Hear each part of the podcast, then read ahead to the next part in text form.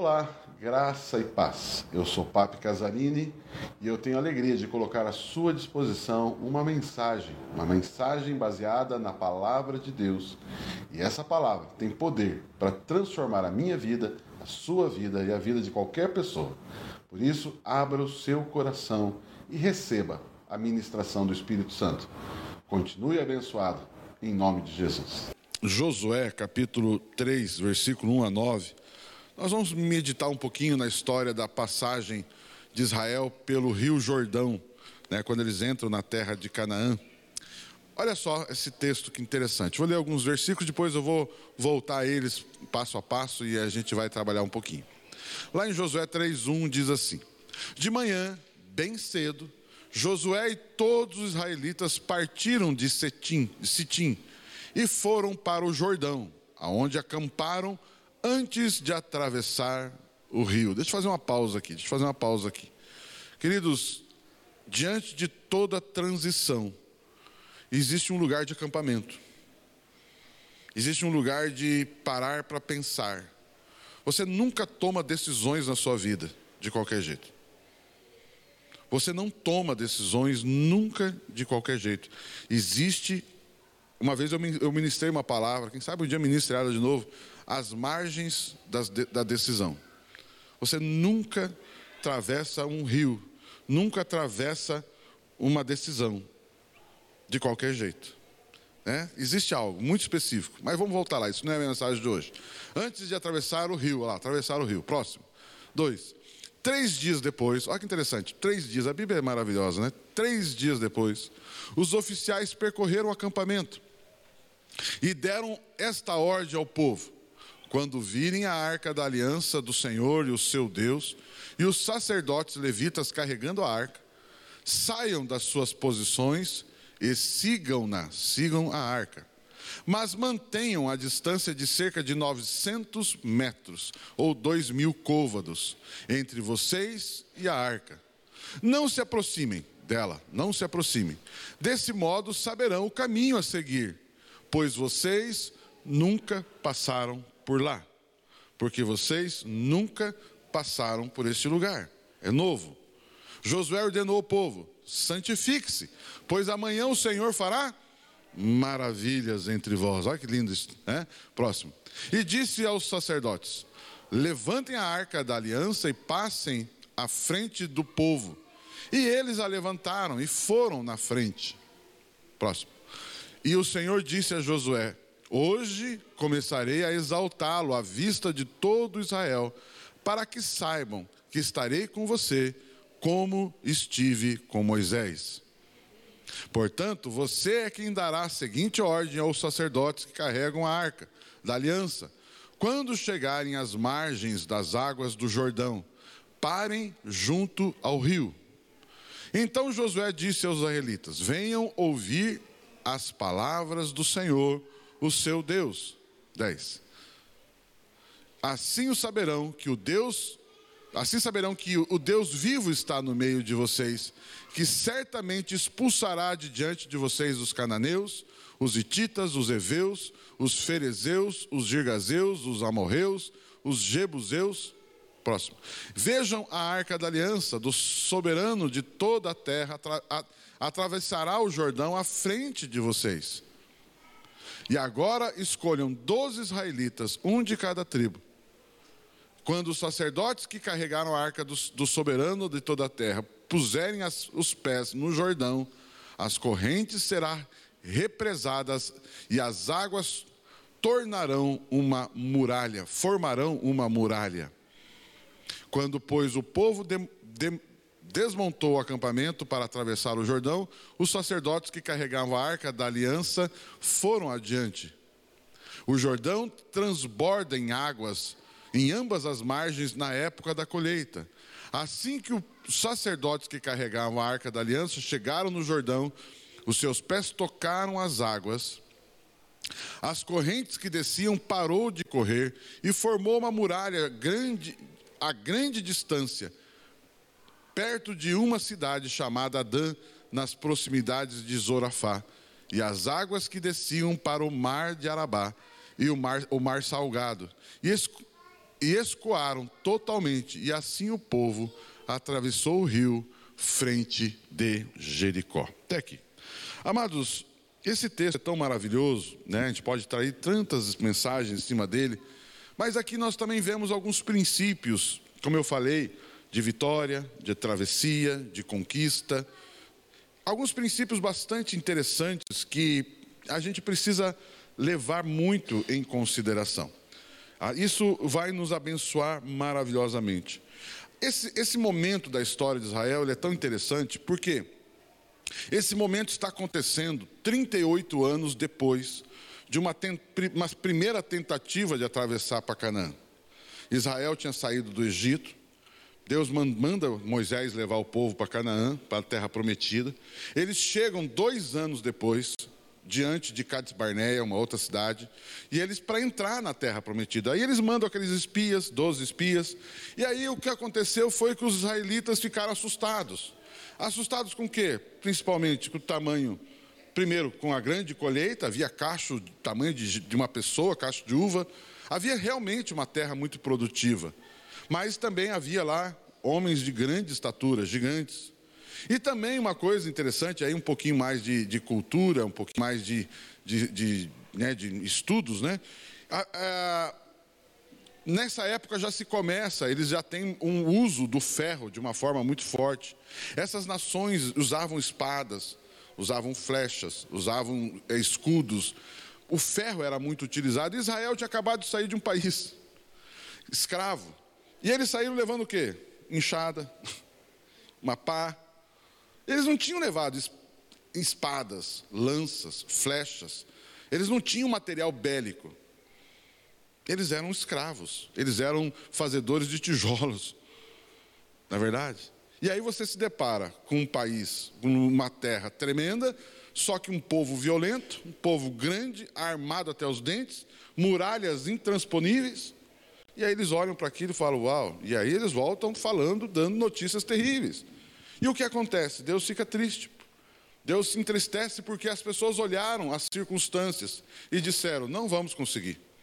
E eles começam a se ver de uma forma muito pequena. Eles começam a dizer: nós nos vemos como gafanhotos diante daqueles grandes homens. Ou seja, eles começam a se ver pequenos. Você já se viu pequeno? Não?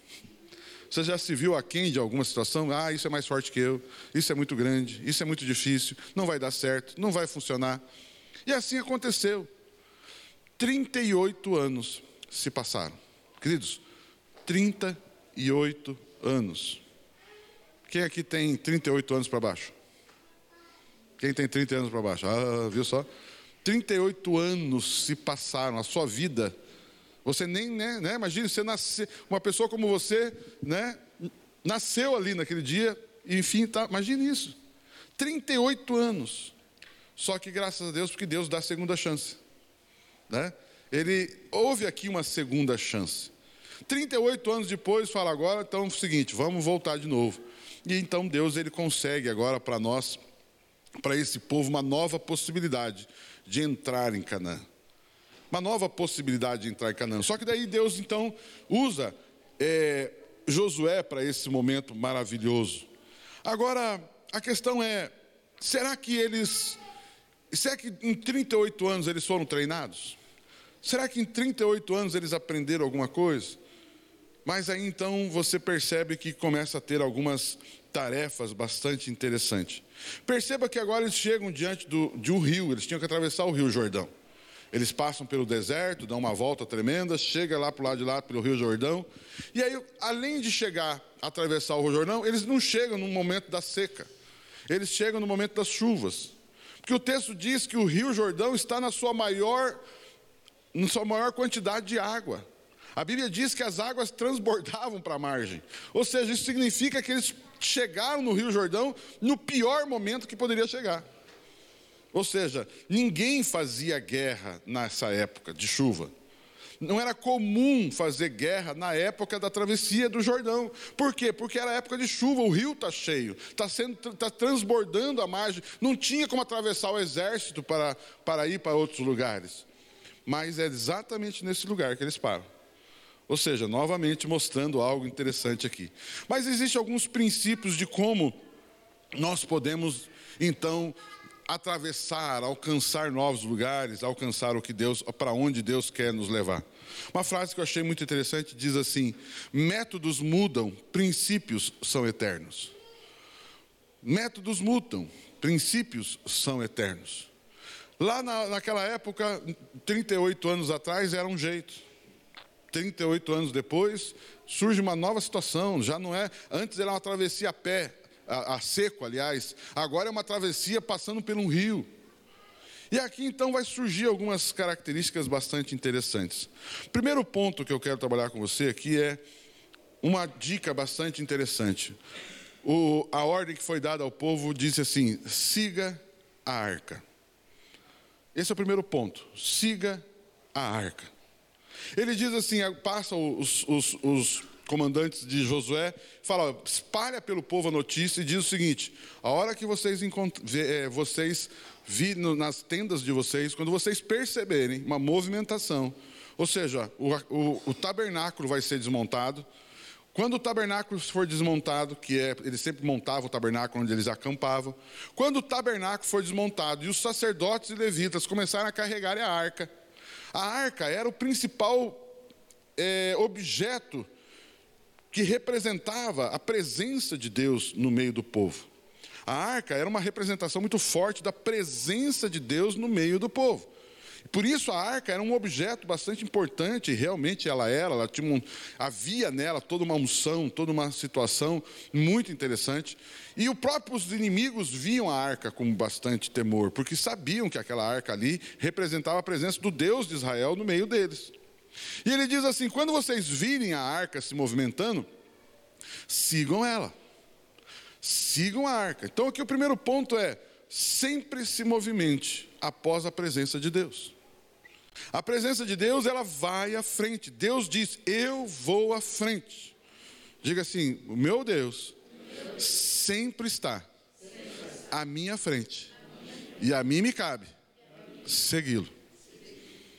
É claro que ele habita em mim, ele mora em mim, está tudo certo isso, mas eu quero dizer aqui em termos de mostrar o caminho mostrar o caminho. Sigam a presença do Senhor. Sigam o mover. Também o povo, quando começou a andar pelo deserto, o povo perguntou: Moisés, nós vamos andar pelo deserto, vamos para onde? Moisés, qual é o caminho, por exemplo, onde tem água? Moisés, como nós vamos levar dois milhões de pessoas pelo deserto? E aonde nós vamos encontrar água para um povo desse? Deus falou: não, tranquilo, eu vou botar uma nuvem. E aí era uma nuvem de dia, e era uma coluna de fogo de noite. E ali o seguinte: sigam a nuvem. Aqui é, vocês não sabem o caminho, e por mais que saibam, siga a arca. Amados, aqui existe algo tremendo. Por mais que você saiba o que como fazer, siga a arca. Por mais que você saiba tudo sobre o seu negócio, siga a arca. Por mais que você saiba tudo sobre um assunto, siga a arca. Porque nem sempre Deus vai fazer, pedir para você repetir o mesmo método. Uau, uau. Nem sempre Deus vai pedir para você fazer do jeito que você sempre fez. sigam a arca. Amém? Vocês estão ouvindo essa mensagem?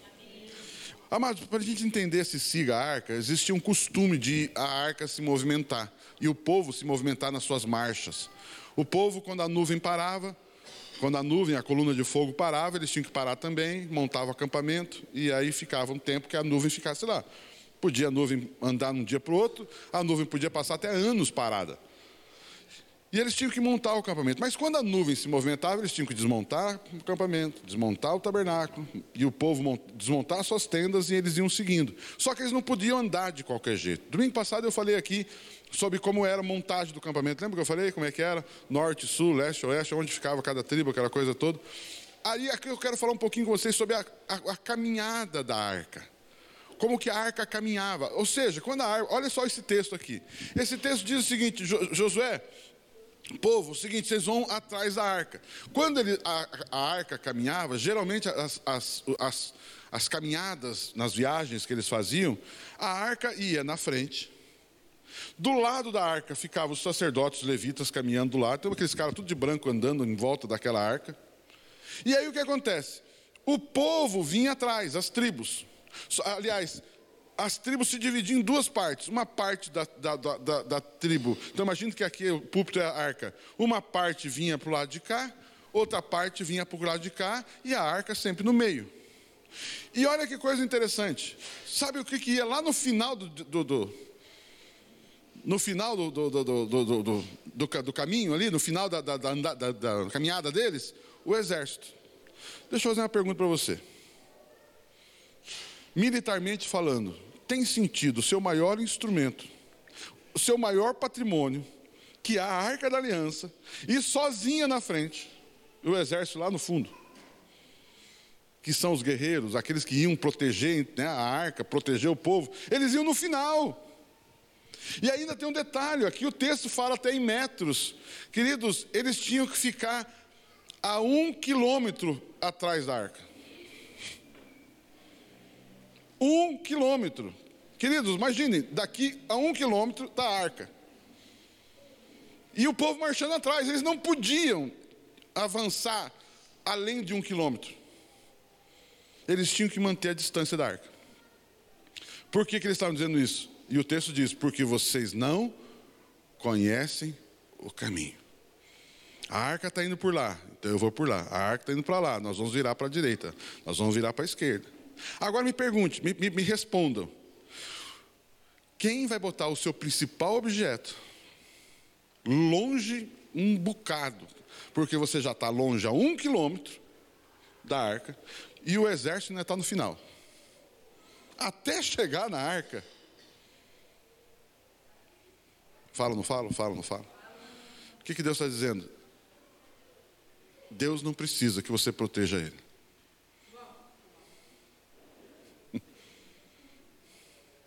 Deus está dizendo o seguinte: não é do seu jeito. Eu não dependo de vocês, vocês dependem de mim. Não é do jeito que você faz. Sabe aquele jeitão que você trabalha? O segredo da sua empresa não é o método que você usa. O segredo da sua empresa é seguir a Deus, é seguir a palavra, é seguir a presença de Deus. Não é na força do seu braço, não é na força da sua inteligência. Ah, eu fiz um curso, eu fiz um isso, eu fiz aquilo, eu fiz aquilo outro. Queridos, tudo isso é importante, você deve fazer, mas lembre-se. O que te dirige os passos não são essas coisas. O que dirige a sua direção de vida, o seu rumo de vida, o rumo do seu casamento, o rumo da sua empresa, o rumo do seu negócio, o rumo do grupo familiar, da igreja. Quem define é seguir o Senhor. E isso requer algo tremendo, isso requer humildade. Significa isso? Senhor, eu até saberia. Senhor, mas por aqui parece que tem água. Não, mas siga a arca. Senhor, mas esse caminho que está indo, está indo para um lugar estranho. Siga a arca. E creia que o Senhor está te levando para o melhor lugar. Mas Deus, o Senhor está nos levando para atravessar um rio no pior momento. Siga a arca. Alguém está ouvindo essa mensagem aqui? Amados, isso é maravilhoso. A vitória não é, não era feito pelos preparativos, pelas informações estratégicas, mas pela referência do Senhor na nossa frente. Queridos, escute, eu vou falar para você: Deus não te dá um mapa, Ele é o caminho. Deus, me mostra para onde ir. Não, me siga. Ah. Deus não te dá um mapa. Deus te, ele é o caminho. Jesus diz: "Eu sou o caminho, a verdade e a vida". Ninguém vem, vem fala de caminho também. Ninguém vem ao Pai, a não ser por mim. Amados, isso aqui é maravilhoso.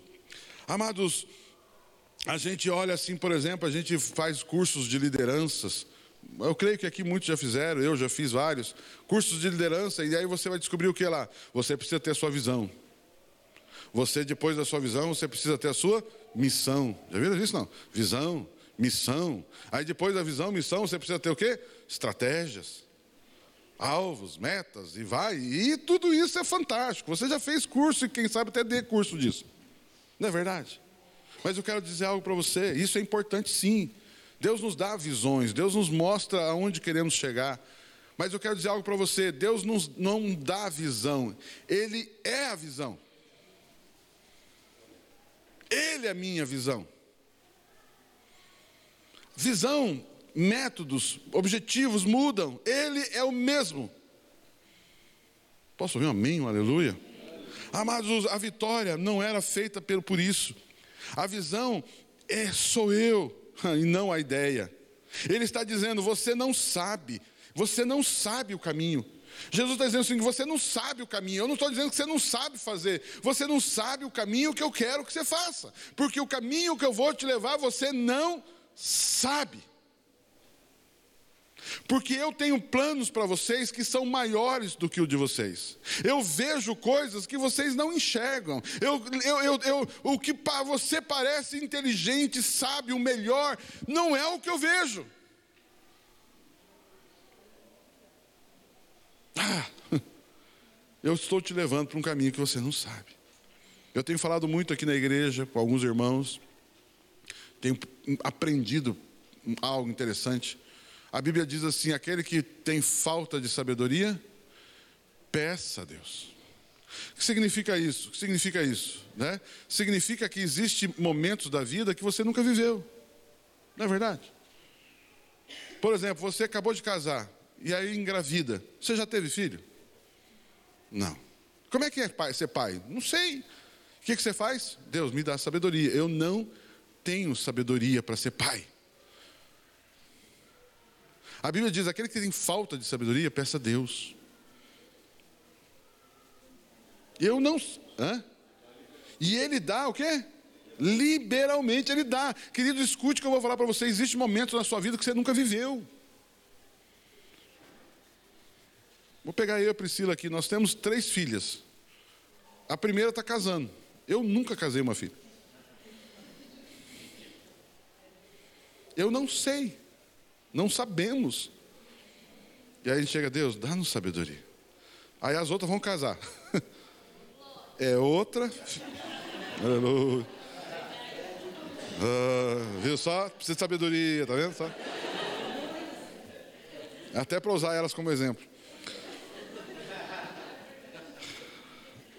Mas é interessante isso, né? É outra filha, com outro jeito, com outra cabeça será certamente, né? Será com certeza outro genro. É outro contexto profissional, são outros propósitos. E aí tudo que você aprendeu com a primeira serve para a segunda. E aí você vai orar o que para Deus? Siga a arca. Não sei. Nós estamos vivendo um momento de construir um templo. Eu nunca construí um templo. Eu vivi, né, a aba, quem conhece a aba de Curitiba, eu e a Priscila, nós vivemos a construção daquele templo. A gente viu botando a pedra fundamental, a gente viu botando as primeiras estacas, mas eu nunca administrei aquilo. E eu chego para Deus e Deus, dá-nos sabedoria. E se eu tiver que construir um segundo templo, eu vou ter que pedir de novo sabedoria. Isso significa o quê? Humildade. Uma das piores coisas que existe na vida de um crente é quando ele acha que sabe.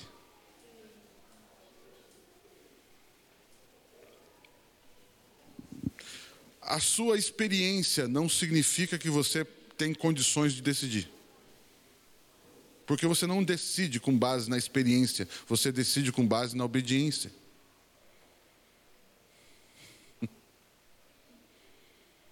Na direção de Deus. Siga a arca. Amados, eu e você somos muito tentados no prós e contras, né? Quais são os prós e quais são os contras? E aí a gente bota na balança. É, esse tem mais pró do que contra, então tá bom, é bom. É, tem mais contra do que pró.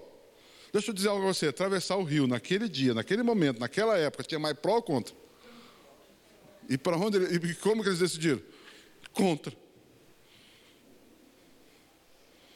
E o detalhe é o seguinte: já é difícil atravessar esse rio. E a primeira coisa que eles vão se dar, dar de cara é com uma cidade murada. Tem mais contras do que prós. E por onde Deus mandou? Por ali. E eu e você, a maioria das vezes, decidimos com base em prós e contras. E Deus dizendo assim: não, não, não. Bota essa arca bem lá na frente, para você enxergar bem que é para onde ela está indo. Eu já, eu já fui. Eu acho legal quando Deus chega para Josué e fala: Josué, veja, eu já entreguei Jericó na sua mão. Josué, eu já ganhei essa guerra. Jericó, é, Josué, eu já ganhei. Sabe por quê? Porque eu estou na frente. Alguém está ouvindo essa mensagem? Amado, para nós, isso aqui, falei para você, mexeu muito comigo. Eu falei, uau. Se Deus mandar, ele, ele irá na frente. Se Deus mandou para ir para um lugar que é totalmente contra, Ele irá na frente e Ele dará os recursos, Ele suprirá. Deus nem sempre trabalha com os mesmos métodos que Ele usou. Pense comigo, mar, mar vermelho. Não tem duas da travessia de água? Lembra? Lembra não? Mar vermelho. Primeira travessia, ele levantou a vara e abriu. Segunda travessia, ele manda pisar na água. Ou seja, se você pisar na água, abre. A, primeira travessia só fala, só levanta o cajado que vai abrir instantaneamente, a outra não. Duas travessias bem diferentes. E daqui a pouco eu falo sobre, sobre isso. Hum. Amados, geralmente, quando a gente se depara com uma direção de Deus, vai gerar o medo em nós. E o medo, ele paralisa. A obra de Deus, ela é feita com fé. Então, o desconforto, muitas vezes, é comum. Faz parte, porque você está indo para um caminho que você nunca foi. E o medo vai surgir. O medo paralisa. O medo te faz chorar por aquilo que ainda não aconteceu. O medo te faz chorar por uma coisa que ainda não aconteceu. O segundo ponto, ele diz assim: santificai-vos, porque amanhã o Senhor fará maravilhas do meio de vós. Amados, eu entendo santificação não como processo de alcançar santidade, eu entendo santificação o seguinte: nós já somos santos e temos que nos manter santos. A obra que Jesus Cristo fez por nós já nos santificou. Amém? Diga assim: Eu sou santo, porque Deus é santo. E isso é obra de Jesus, não minha. Isso não é você que conquista. Então não é você que conquista a santidade, mas muitas vezes, dependendo das nossas, do, do, aliás, por causa do nosso livre arbítrio, nós começamos a fazer escolhas erradas. E muitas vezes, por causa de nossa ignorância, em algumas vezes, ou por sermos enganados, nós acabamos deixando coisas acontecendo na nossa vida que não agradam o Senhor. Aí, aí, aí o que acontece? Deus chega para Josué e fala assim: manda o povo se santificar. Santificar nada mais é, nada mais, nada mais é, nada menos é do que tomar banho. Vai lá se limpar. Você já é santo mas você se deixou sujar com algumas coisas. Você precisa santificar, se limpar. Ou seja, vai lá ver se não tem alguma coisa errada. Vai lá ver se não tem alguma atitude errada, um pensamento errado, uma prática errada. E ele diz: livre-se disso. Livre-se de algumas coisas. Vamos, vai, vai deixando né, aquilo, aquilo, aquilo sair da sua vida. Uma prática, um pensamento, fazer uma reflexão. Né? E, e, ele diz, né? Liberte-se disso. Ele não está dizendo você não vai atravessar por causa disso. Ó, por causa disso você não vai atravessar, tá vendo? Ó, chegou na beira do caminho, na beira do rio você está com esse troço ainda aí. Então agora você vai ficar para trás. Não, ele não está dizendo isso. Ele está dizendo o seguinte: joga fora, limpa-se, abra mão, tire isso do seu coração, tire isso da sua prática, tire isso dos seus pensamentos, tire isso da sua casa. Às vezes a gente não tem tido aqui, porque a gente mudou para cá, a gente não tem feito mais, embora está ali fora o, o cesto. Queridos, às vezes tem coisas na sua casa que são coisas malignas. Um objeto, uma roupa, um presente que você ganhou, pode ser coisas que você não sabe, mas é do capeta. Coisas que você não sabe, mas foi um capeta que botou escondido lá. Ou enganou você, alguém muito querida te deu um presente e você guardou lá na sua casa. E aí o que acontece? Tem um capeta lá na sua casa, como diz aquele filme, dormindo com o inimigo. E às vezes você está lá orando, orando, orando, e lá do lado da sua cabeceira tem um capetinha. Né? Você está dormindo ali com o capetinho ali do lado da cabeceira, guardado no guarda-roupa, ou quem sabe numa caixa, lá no sótão. Lá em casa nós temos um sótão. Às vezes está lá guardado um troço lá no sótão. Uma vez nós fizemos parte de um grupo familiar orando por uma determinada irmã, e aí alguém teve uma visão de um quadro. Só que a pessoa não sabia do quadro. Eu estou vendo um quadro assim, assim, assim, em cima de um guarda-roupa. E aí a mulher, a dona da, casa, falou: Não, tem mesmo, foi lá, tinha o quadro. E o Espírito Santo está mostrando: joga fora esse troço. Joga fora. Livre-se disso. Olha, depois você vai ver Jericó, depois alguém lá pega um objeto que não devia, pega algumas coisas que não devia, achou que podia. Pega, joga fora. Livre-se disso. Liberte-se disso. Algumas bijuterias, alguns brinquedos das crianças. Tem crianças que estão tá tendo problema que tem um brinquedo demoniado lá. Dá, se você olhar alguns brinquedos, dá uma olhadinha de vez em quando. Às vezes alguma pessoa querida comprou um presentinho, um, jo um joguinho, um brinquedinho, e você vai ver lá. Hum, hum, hum. Então eu sempre falo, a gente sempre fez aqui, sempre fala, mas vale a pena lembrar. Peça para o Espírito Santo. Espírito Santo, tem alguma coisa na minha casa? Espírito Santo, tem alguma coisa lá que eu não estou vendo? Às vezes no seu local de, de trabalho, lá no escritório, às vezes tem lá um, né, lá no escritório, não é na sua casa, mas no escritório. Vale a pena, dentro do carro. De repente tem alguma coisa. Põe lá um enfeite, põe lá um adesivo no carro. Vale a pena. E o texto diz: santificai-vos. Ele diz, por quê? Porque amanhã o Senhor, Deus ele não está condenando quem está com alguma coisa errada. Ele está só dizendo o seguinte: vai lá, limpa isso. Tira isso, abra mão disso. É, a internet hoje aí, a situação de você poder ver coisas erradas na internet, coisas ilícitas, né? Coisas ruins. Tire isso dos teus olhos. Tire isso da sua prática. Limpe-se, né? O texto diz, ele é tão lindo, né? Não vos conformeis com este mundo mas transformai-vos pela renovação da vossa mente. E ele diz assim, que é, a gente só, só lê essa parte desse versículo, né? Transformai-vos pela renovação. Mas existe uma outra parte do texto que diz assim, que é o vosso culto racional. O que é culto racional? É algo deliberado que você faz. Você, você é, conscientemente você abre mão. Isso é culto racional. Você abre mão. Então, por exemplo, você saiu de casa, né? Você saiu de casa. Com frio ou sem frio, você saiu de casa veio para o culto. Isso é culto racional. Eu saí de casa. Eu decidi ir.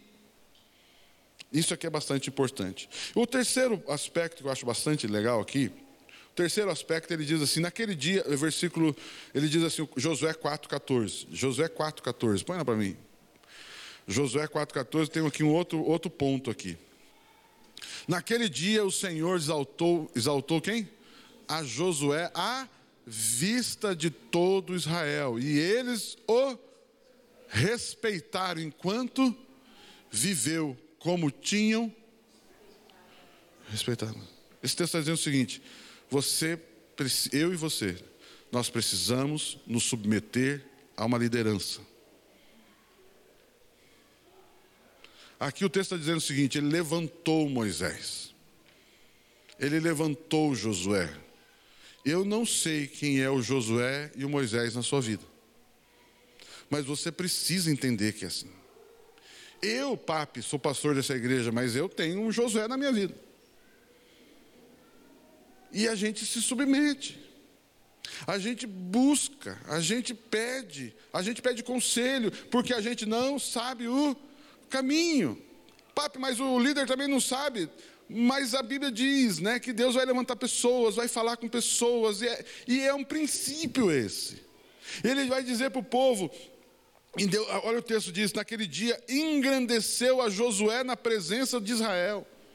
E o texto diz: e eles o respeitaram.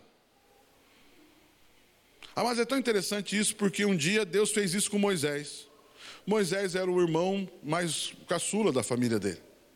E aí o que acontece? Deus pega o caçula e levanta numa qualidade, numa posição como a de Moisés. O que aconteceu com os irmãos mais velhos? Quantos irmãos mais velhos Moisés tinha? Quanto? Dois. Quem eram? Miriam e Arão. Arão se tornou o sumo sacerdote, Miriam, né, a, irmã, que é aquela menina que ajudou lá na questão do cestinho. Miriam chegou e falou assim: Mas por que só ele? Deus só fala com ele? E Arão caiu na conversa da irmã e os dois começaram a se levantar contra Moisés. E quando, só que eles, tomaram, eles cometeram um erro grave. Eles não sabiam que ao se levantar contra Moisés, estavam se levantando contra Deus. E quem é que defendeu Moisés? Aliás, se dependesse de Moisés, né? A Bíblia diz que Moisés era o homem mais manso que havia sobre a face da terra. E aí Deus chega assim e fala: Moisés, a sua irmã pisou no tomate. Eu vou cuidar dela. E aí mandou, e aí ela teve uma lepra. Aí Deus, aí Moisés ai Deus, por favor. É, minha irmã está bem, mas é minha irmã, né? Puxa, eu amo minha irmã. É minha irmã, olha o que ela fez comigo lá. Se não fosse ela, nem estaria, eu, nem, eu tinha sido comida de crocodilo. O Senhor usou minha irmã. Deus tem misericórdia da minha irmã. Tá bom, mas ela vai ficar uma semana, ela vai ficar uma semana de, de molho. E aí ela ficou isolada uma semana. Mas aqui o que mostra esse texto é cuidado. Existe um Moisés, existe um Josué. Existe. Os jovens são seus pais, são líderes, são pessoas. Deus levanta pessoas. Deus levanta pessoas submissas. Uma das principais características que existe um Moisés, um Josué na nossa vida chama-se prestação de contas. Queridos, você presta contas do que você faz. Precisa fazer? Não, mas você faz pelo princípio. Amados, quantas vezes você é pego, né? A hora que você vê, já fez, já foi, já voltou, já fez. Preste contas. Preste contas para alguém. Preste contas para alguém. E quando eu digo prestar contas aqui, não é só de dinheiro, é prestar contas de atos, atitudes, de coisas que você vai fazer, de decisões que você quer tomar. Tenha isso na sua vida. O texto diz: Moisés é, se submeta. Mas, é, e quanto mais submissão você tem, mais autoridade você é. Deixa eu dizer algo para você. Ah, falo, não falo, falo, não falo. Se você, pai e mãe, não é submisso a ninguém, você quer exigir que teu filho seja de você?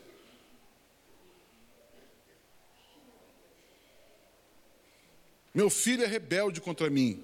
É porque você é rebelde contra alguém. Quanto mais submissão tem, mais autoridade você tem. Isso aqui é bastante interessante. Todos nós devemos nos submeter. Eu devo me submeter. Eu achei interessante. Amados, a gente olha a história de Saul e Davi, né? Saul perdeu o trono porque Deus mandou, através de Samuel, disse assim: vai lá, mata todos os amalequitas, não deixa ninguém vivo, nada, destrói tudo. Samuel volta lá, chega para Saul e fala: Saul, daí? Não, fiz todo, tudo que você falou, eu fiz. É, eu estou escutando um. Eu estou escutando um balido de, de ovelha aí. É? Não, não, é o seguinte: parte da, da, da, das ovelhas da turma lá, a gente matou em sacrifício a Deus. E essa outra aqui a gente separou para a hora que você chegar. Saul, Saul, Saul, Saul, Saul, por que, que você fez isso, Saul? E aí ele começa a colocar desculpa, mas é por isso, mas é por isso, mas é por isso, mas é por isso. Aí Deus então tirou o trono dele. Aí vem Davi agora. Davi vê uma moça tomando banho, casada, manda trazer ela, tem uma relação com a mulher casada, não é verdade? E aí o que, que faz quando ela engravida? Manda matar o marido dela. Quem fez pior? Saul ou Davi? Quem foi em termos de pior, né? Quem fez pior? Saul ou Davi? Davi não foi? E por que Davi não perdeu o trono? Porque quando alguém foi lá e falou, Davi, Davi, Davi, ele falou, me perdoe, Senhor, eu errei. Saul dá justificativas. Saul questiona. Davi chega e fala, eu errei, Senhor. Ele compõe dois salmos com base nesse arrependimento. Então eu vejo sim essa questão de submissão. Davi foi lá um profeta, ele é rei, vai um profeta e fala lá, ele é isso aí, é isso aí. Outro ponto aqui interessante é ouça a palavra do Senhor, Josué 3:9, Josué 3:9. Josué 3:9. Ouça a palavra, outro ponto, ouça a palavra de Deus. Então Josué disse aos israelitas: "Venham o quê? Ouvir as palavras do Senhor, o seu Deus." Ah, mas nós temos que, quando aqui fala a palavra, especificamente Bíblia Sagrada, eu e você precisamos ouvir a palavra de Deus. Precisamos ouvir a palavra de Deus. Amados, quantas coisas que eu e você fazemos, tomamos decisões na vida, ou estamos diante de uma decisão, e se existe, se fere algum texto da palavra de Deus, meu irmão, minha irmã, diga não. Simples assim. Simples assim. Diga não. Diga não. Às vezes a gente, como pastor, toma algumas decisões e, e a gente olha assim, a vontade é dizer sim, a vontade é. Mas aquilo mexe com alguns princípios, e aí você vai com a palavra. E a pessoa fica brava, fica chateada, fica triste, mas você fica com a palavra. Sempre fique com a palavra. A Bíblia diz isso, é isso. A Bíblia diz isso, é isso. Então, é sempre a fidelidade à palavra. E, e eu quero falar de um último aqui agora, que é um outro princípio, que é espere e confie. Coloca de novo para mim, Josué 3,15. 3,15. Olha só, eu quero encerrar com esse ponto aqui. O Jordão transborda em ambas as margens na época das, da colheita. Aqui está falando de chuva, transborda é muito rio cheio, rio caudaloso. Assim que os sacerdotes que carregavam a arca da aliança chegaram ao Jordão, os seus pés tocaram as águas. Próximo. Olha agora essa parte aqui. Ó. A correnteza que descia parou de correr e formou uma muralha a grande distância, perto de uma cidade. Tá, tá, tá, tá, tá, tá, tá. Amados, imagine a cena. Como eu falei para você, Mar Vermelho, Deus só manda levantar o cajado. Deus fala, Deus, o exército está vindo aí atrás. Por que horas para mim? Levanta o cajado e manda que o povo marche. Ou seja, levantou o cajado, o mar vermelho. Já vimos filmes né, até novela passou aí, né? Como que o mar vermelho deve ter sido aberto, né? Aquela coisa estrondosa, imagina. Uau, né? Abriu uma, uma fenda no meio do mar. Que é isso, né? E aí eles passam em pé enxuto no meio daquilo lá. Deve ter sido uma coisa cinematográfica, né? Maravilhosa. Agora no Rio, não. Deus chega e fala o seguinte: manda o povo um quilômetro antes, na frente e o povo, é o seguinte: a hora que o pé deles molhar, na margem, o pé do sacerdote que carregava a arca. Então imagina, como é que eles carregavam a arca? Eles tinham um varão que passava pelas argolas da arca, pegava aquele varão, cada quatro, quatro, seis, oito pessoas, não sei, mas umas quatro pessoas, cada um carregando uma ponta da, da vara aqui, outro lá na ponta, e eles carregando a arca. Aí eles tinham que fazer o quê? Quando eles pisaram na água, e amados, eles pisaram na água, eles tinham que ir até o meio da arca, por, até o meio do rio. Por quê? Porque depois eles fizeram um altar aonde a arca estava, e a, o altar ficou no meio do rio. Então a arca, os sacerdotes foram andando na água. Quando eles pisaram, já parou de correr a água, parou de. A água parou num determinado lugar. E a Bíblia diz que tinha o quê? Correnteza. Por quê? Porque o rio estava cheio. Você consegue imaginar um cara andando no rio, carregando uma arca, fazendo de tudo para ela não cair. O equilíbrio. E aquela corrente, e os caras ali, e aí, amados, por quê? Porque a água não parou na hora. Eles passaram algum tempo, ouvindo também um estudo sobre isso ali, uma palavra, palavra sobre isso, a pessoa estava dizendo o seguinte: esse lugar que fala onde a arca foi cortada, aliás, a água parou de correr, queridos, 30 quilômetros. O rio acima. Agora imagine um rio, imagine, um rio está correndo aqui. 30 quilômetros para de, a água bloqueia lá. Parou a água aqui, não? Dizem que ficou mais ou menos eles parados na água até secar tudo, pelo menos umas três, quatro horas.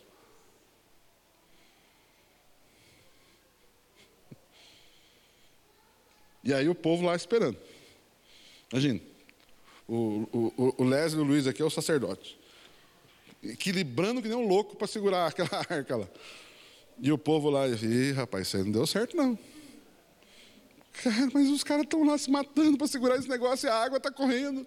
E não para de correr, olha lá, olha lá, olha lá, olha o barulho da água, olha a correnteza da água. Três, quatro horas esperando isso. E o povo olhando, é, acho que já baixou um pouquinho, né? Estava na cintura, já deve estar tá, mais da cintura, já devem estar tá segurando, já é, baixou um pouquinho a água. O que eu quero dizer algo para vocês aqui? Quantos aqui já experimentaram uma palavra, uma oração, uma palavra profética de que algo ia acontecer e não aconteceu nada?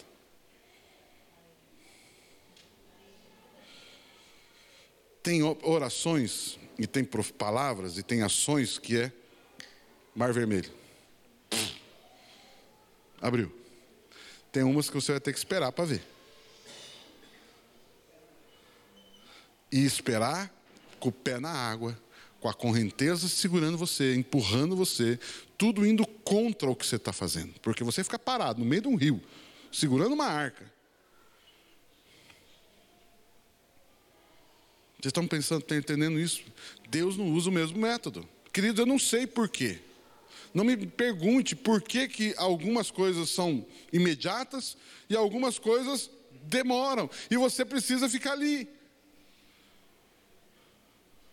Vocês entendem agora que quando secou, e todo o povo, quando secou o rio, todo o povo marchou e foi para o outro lado do rio. Aí a, a arca ficou ali ainda. Eles ficaram ainda. Tem todo o tempo da água parar de correr. Todo o tempo do povo, dois, três milhões de pessoas passando andando com bicho, com animais, com tenda, com tudo. Você consegue quantas horas esses caras ficaram parados segurando marca? Aí depois, que é quando eles realmente saíram dali, a Bíblia diz para Moisés: pega 12 pedras do leito do rio e levante um altar. E também faça um altar na margem, para que quando o povo passar por aqui saiba que eles passaram por pé enxuto no meio do rio. Um memorial. Mas o que eu quero colocar é o segundo ponto aqui, pra, aliás, esse último ponto que eu quero colocar para vocês aqui. Amados, por mais que algumas coisas que você creu, falou, recebeu, ainda parece que está tudo dando errado. Parece que ainda não mudou nada, a circunstância continua a mesma.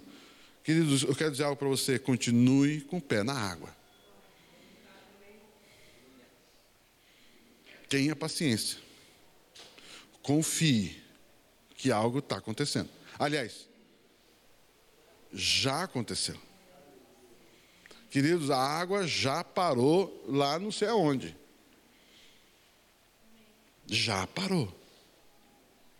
E qual que é a tentação que a maioria de nós, ou dos sacerdotes, alguém lá teve? Cara, não vai dar certo, vamos sair dessa água aqui. Ou, ou, ou melhor, vamos, vamos botar mais uns 20 homens lá para ajudar o sacerdote? Coitado do sacerdote, está lá, não consegue equilibrar, deve estar tá cansado segurando aquela arca. Vamos lá. Ou seja, nós vamos querer fazer. Nós vamos querer dar um jeito. Nós vamos querer queimar etapas. Nós vamos querer antecipar algumas coisas. E o Senhor diz para você: confie. Ele disse que é para você seguir a arca, siga a arca. Se a arca parou e ela está ali e ele disse que vai parar, vai parar, já parou. Espere, daqui a pouco esse rio. E aí eles foram vendo a água baixar, baixar, a corrente diminuir, e aí daqui a pouco secou. Então, eu não sei te responder por que, que algumas. Existem alguns momentos na nossa vida, mar vermelho. Levanta o cajado, abre. E existem alguns momentos que você precisamos esperar e crer. Tanto um como o outro é fé, na é verdade? Tanto um como o outro é fé. Você levantar o cajado e abrir na hora é fé. Você, você pisar na água e demorar para aparecer o resultado também é fé. Mas temos que andar por fé. Temos que andar por fé fé, suportar o processo e saber que algo está acontecendo. Amém?